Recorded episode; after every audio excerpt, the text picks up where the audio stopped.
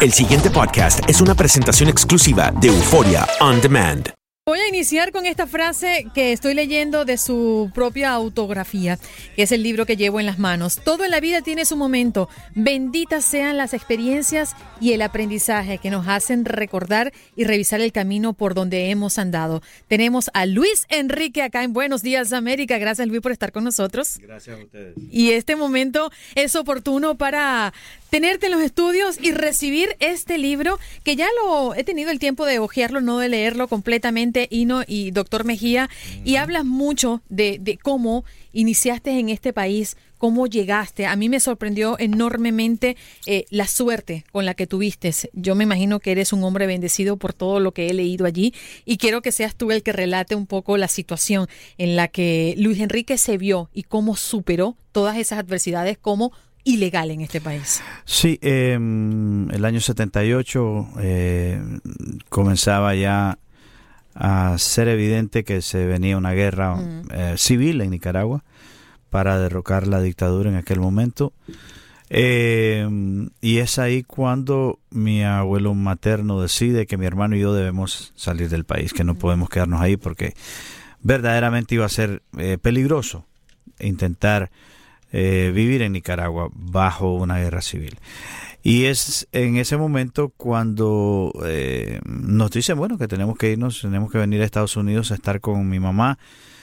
Eh, y más o menos eh, nos explican, ¿no? Lo que iba a acontecer, van a irse en un avión, etcétera. Yo tenía 15 años apenas y, y mi hermano 13. lo increíble de eso cuando lo relato es que me doy cuenta que montaron a dos chiquillos en un avión solos, eh, dos chiquillos sin mayor experiencia como eh, eh, viajando en, a solas, ¿no?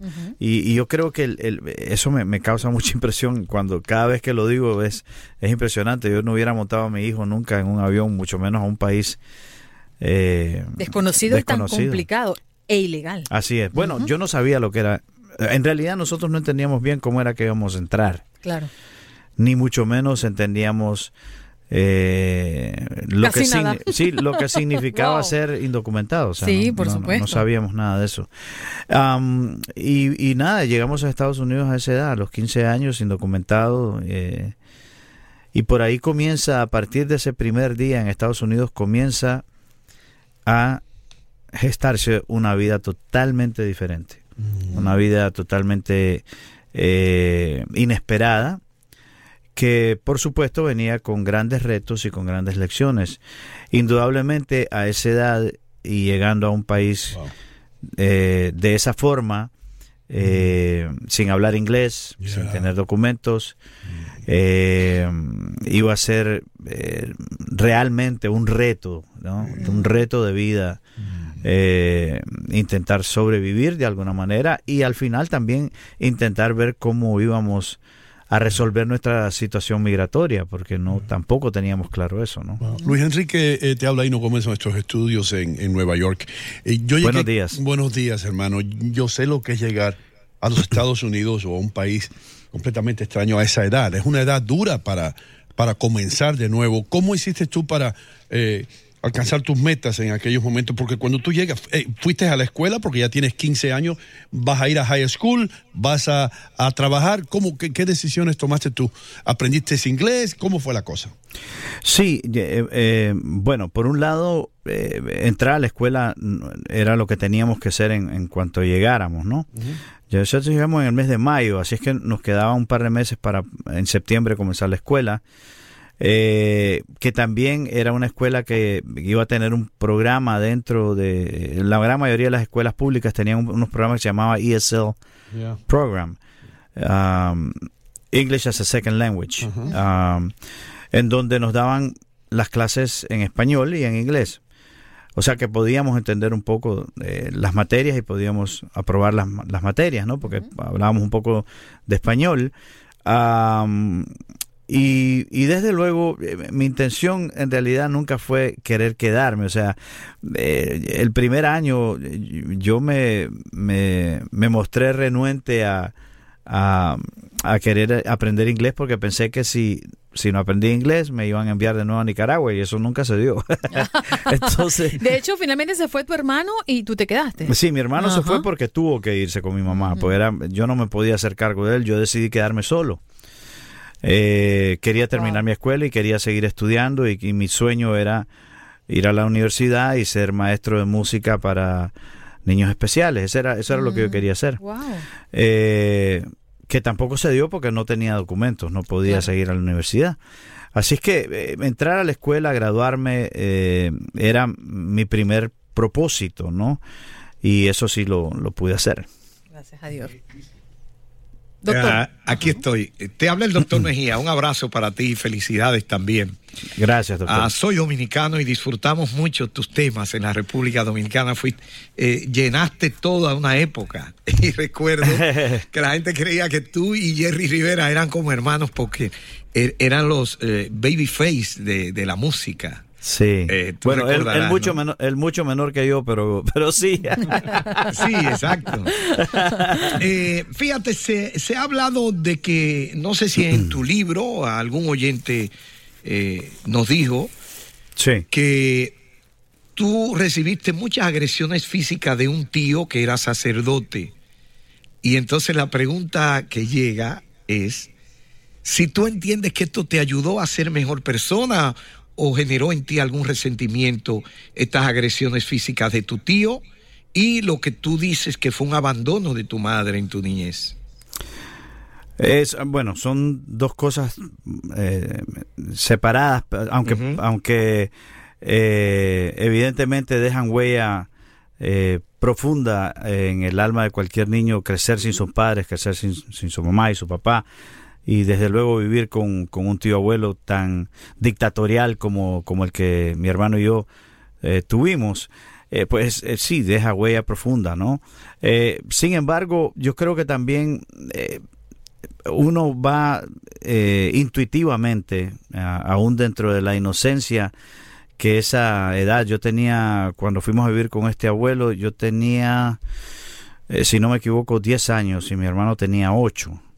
O sea que eh, éramos unos niños y no habíamos nunca estado con alguien que no fuera conocido para nosotros. O sea que eh, más allá del abuso físico y verbal que se dio en, ese, en esos cinco años que vivimos con él, mm, eh, el hecho de, de entrar de una vez a vivir con alguien que uno no conoce y a recibir lecciones y reglas de juego de, de alguien que uno no conoce y que para nosotros en ese momento era, era pues un tipo alto, erguido, eh, muy autoritario, eh, pues lo que más bien nos daba a nosotros era mucho miedo, ¿no? Eh, y aprender a vivir desde, esa, desde ese momento, a sobrevivir situaciones eh, tanto de abuso emocional como físico, eh, es difícil. Yo no sé, no sé decir cómo lo sobreviví. Creo, creo que la música siempre ha sido mi tubería de escape. Y creo, fíjate, lo, lo más increíble de esto, de, de, de esta situación fue que él se encaprichó en que yo descubriera, descubriera el talento que ella traía, que yo sabía que tenía desde muy niño. Sin embargo, él fue el que se enfocó en casi obligarme a pasar por muchos instrumentos a la vez. O sea, a la misma vez que era, era, mm, eh, eh, era narcisista, era un dictador a la hora de, de tratar de educar a unos chicos. eh, por otro lado, también paralelamente hizo que yo fuera la persona que soy dentro de la música, me, que, que me despertó esa curiosidad e incluso creo yo, sin quererlo, me dio eh, el- la, el- la herramienta que me iba a ayudar a salvarme a mí mismo, ¿no? Claro. Le recomendamos a la, eh, le recordamos a nuestra audiencia que estamos conversando con Luis Enrique. eh, nos trae su libro Autobiografía y puede usted ver en vivo completamente a través de nuestro Facebook Live. Buenos días AM. Pero quiero volcar eh, eh, la, la conversación, Luis, para hablar de Nicaragua. Ya van 100 días desde que arrancaron las manifestaciones en, en tu país Sí. pidiendo democracia, ¿no? Al hombre que lleva 22 años al frente, bueno, los últimos 11 ininterrumpidos. Eh, quiero escucharte. ¿Qué siente Luis Enrique? ¿Qué, ¿Qué crees que puede estar pasando con un pueblo que ha sufrido tanto en los últimos años? Bueno, se está viendo el resultado de eh, eh, el dictador que quiere postularse una y otra vez, postergarlo, eh, eh, perdón, cambiar la, la, la, la forma en que se debe hacer eh, democráticamente eh, las elecciones en Nicaragua. Eh, cambió la constitución para poder eh, estar en el poder indefinidamente, lo cual va en contra de todos los derechos que debe tener un país e incluso los demás partidos. Eh, cada vez que un dictador o un caudillo eh, se quiere eh, quiere perdurar en el, en, en el poder, le está quitando la posibilidad a todos los demás, incluso a la población, eh, de que tengan una verdadera democracia. O sea, hacer que eso suceda en, en nuestros países, permitir que eso suceda en nuestros países, es darle carta abierta a que venga la dictadura. Eso es lo que sucede y es lo que ha sucedido en el caso de Nicaragua una y otra vez. Eh, lo increíble de todo lo que sucede hoy, más allá de, de lo que te acabo de explicar, es que en el año 2018 estemos a 100 días, como bien tú lo has dicho, con casi 400 muertos, Sí. Con más de 2.000 desaparecidos. Hace un par de días acaban de capturar a más de 400 y pico de personas en menos de 24 horas. Eh, lo que estamos viendo en Nicaragua no podemos eh, negarlo. Tenemos que hacerlo noticia. Esto no puede suceder en Latinoamérica más. Seguimos siendo pueblos esclavos de los caudillos y los dictadores. Y, los dictadores. y eso es realmente eh, eh, a lo que la población salió eh, pretendiendo pacíficamente a expresar que ya no quería. Manifestar su derecho. Claro, a manifestar ese derecho cívico que toda población tiene. Luis Enrique, Eh, perdona, ¿cuándo fue la última vez que estuviste en tu país y, y notaste tú que venía un cambio? ¿O cómo fue el cambio? ¿Qué- ¿Qué notaste? ¿Cuál fue la gran diferencia de cuando te fuiste a cuando Bueno, regresaste? Yo estuve en marzo de este año, teníamos unos proyectos que íbamos a desarrollar en mi país. Mm, eh, no noté el cambio. Eh, Lo que siempre he sentido con Nicaragua es que, ¿qué pasa en, la gran mayoría de los países latinoamericanos? Es que las cosas se tapan, los problemas se tapan, las injusticias se tapan, se, se tapan con, con im- impunidad, eh, con falta de derechos, eh, con represión, con persecución. y se van callando todos estos problemas que van pasando aislados, se van dando aisladamente en muchos lugares. En Nicaragua no, Nicaragua no es la excepción. Desde hace muchos años vienen dándose crímenes, vienen dándose eh, desal- desalojamientos de tierras a los indígenas, eh, viene acribillándose a los indígenas que se alzan protestando por sus derechos y por sus tierras. Esto, esto viene pasando hace tiempo. Nicaragua es una bomba, era una bomba de tiempo que finalmente tuvo que explotar. ¿no? Y Mordaza es ese tema que dedicaste. Mordaza es el tema que he dedicado eh, eh, solidariamente para con mis hermanos nicaragüenses. Es básicamente el grito de toda una población, de un país que no quiere más injusticia, no quiere más impunidad ni no quiere más dictadores. El pasado podcast fue una presentación exclusiva de Euphoria On Demand. Para escuchar otros episodios de este y otros podcasts, visítanos en euphoriaondemand.com.